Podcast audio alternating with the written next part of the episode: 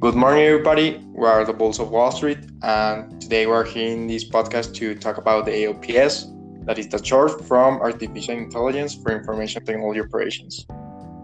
And to start, and to have a background about this topic, we need to be aware of one thing that are technology advances. And for a reason that are moving forward so quickly since these last years. And for example, nowadays, most of our daily actions somehow involve technology. And uh, evidence of it is that we have a cell phone and a computer in our hands most of the time. And it is so indispensable in our lives that at least what we need to do is to take as much advantage as we can. Because sometimes we don't even realize how does the technology works or how it is difficult for some people to get used to it. Do everybody is being uh, more important uh, for different types of works. And the proof of it is the same AIOps, that are programs that with big data and machine learning make their own operations and decisions and to enhance information technology. And at the same time, they are learning about their own mistakes. So we need to recognize that AIOps are so relevant in themes such as finance, where information is mandatory. Uh, also, we can watch videos about uh, robots with some type of conscious and they can even talk to us or at least comprehend what we are saying. And the example of it is maybe alexa or google or some type of this type of technology. And so we can say that uh, movies like star wars with their robots like r2d2 is not far away and it is just around the corner. So mates what do you know about AIOps or do you know anything about uh, machine learning or big data?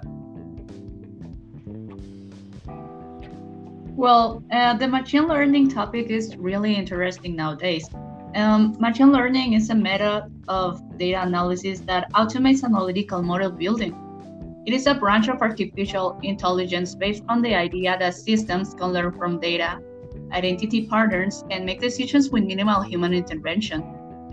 Uh, it all started when researchers interested in artificial intelligence wanted to see if computers could learn from data. It was born from pattern recognition and the theory that computers can learn without being programmed to perform specific tasks. Uh, and a characteristic of the machine learning is that as models are exposed to new data, they are able to independently adapt some of the examples that are seen can be like the self-driving Google car or the online recommendations that you see on Amazon and Netflix when you open the app. Also, the social media like Twitter, Facebook, or Instagram, the ads that you see are specifically there thanks to the history of them. And the machine learns what are the things that you want to buy or like to see. Um, while artificial intelligence is the broad science of copying human abilities, the machine learning is a specific subset of the artificial intelligence that trains the machine how to learn. Um, if you want to create a good machine system learning learning system, data um, you need to have like the data preparation capabilities algorithms that are basic and advanced and the automatic processes. And the machine learning is well used nowadays because it's cheaper and more powerful. Also is affordable it has an affordable data storage for the com- the computer's processing so, like you said, it is helpful for the healthcare, the retail, the transportations, and why do you think it's more important nowadays?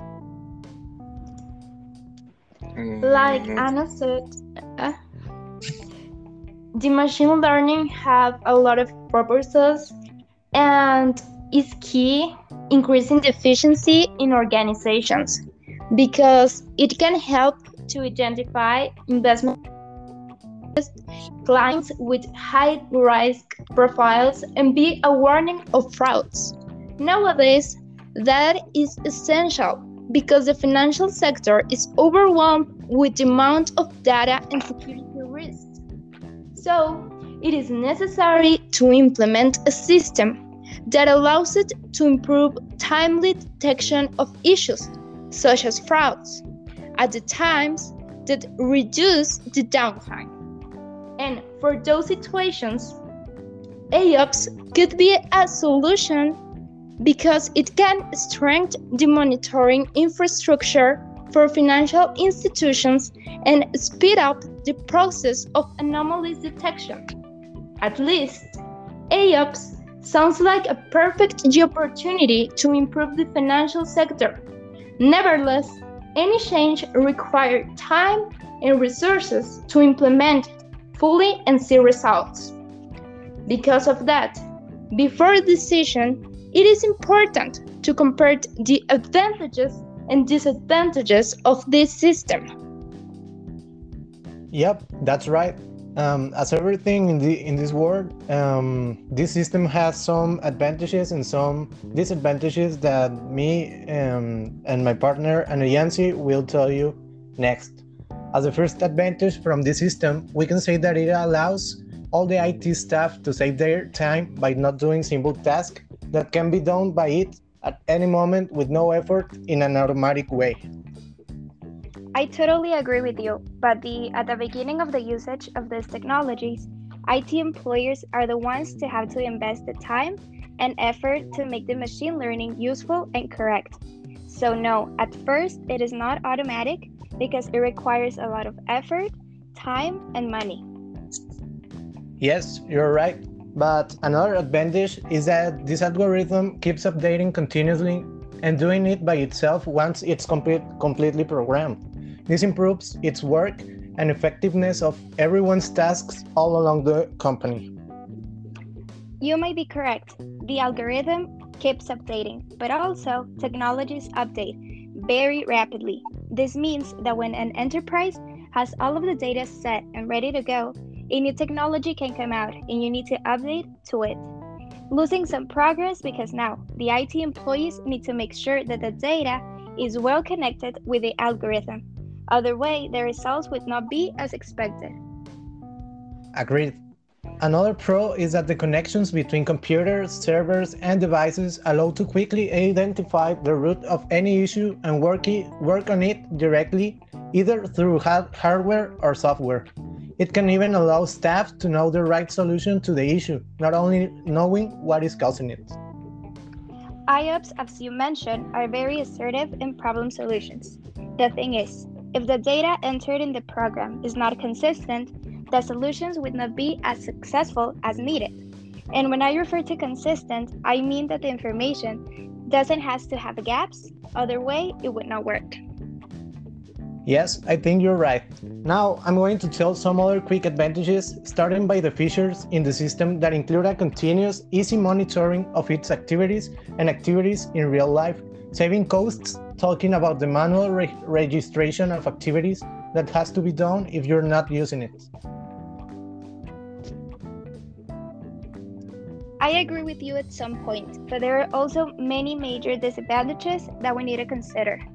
The first one will be cybersecurity. It is a modern problem in which data is stolen from the database and then sold to other companies, or hackers can also threaten the enterprise information was stolen from to get easy money. And even though AIOps is pretty safe, there is always a risk of information being leaked. Yes, you're right. But another one is that it's used to do complex and critical operations in order to avoid human failures in this matter. Also, its simple interface facilitates manual activities in the real world.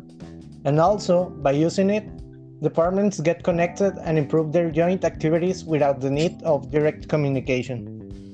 You may be right, but uh, last disadvantage that I want to I want to touch is that there is another major situation here. Technology like this is used in hardware, so if the hardware doesn't work or fails, the information that it contains is in critical problems. The information may be erased forever, and the process of putting it all together needs to start all over again.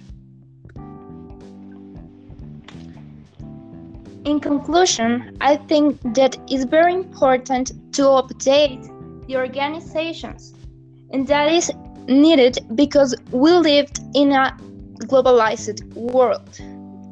But we have to think in all the Also, we need to consider that these technologies do not do not affect the um, human work at all. It it um, improves it. It complements it.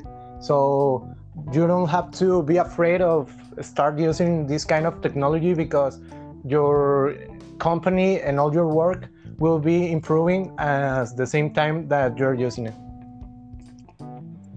Also, I have seen that uh, programming about these things, such as uh, AIOps, isn't as difficult as we think. Uh, we can download uh, programs like Python, that is a language for programming, and it is so easy for us to be learning and to be making programs that can be related to machine learning because the main purpose of Python, for example, and also there are many others, uh, is used to to make uh, programs for machine learning. That is so important for us because everyone can do it and amplifies in our own uh, uses and in our uh, necessities.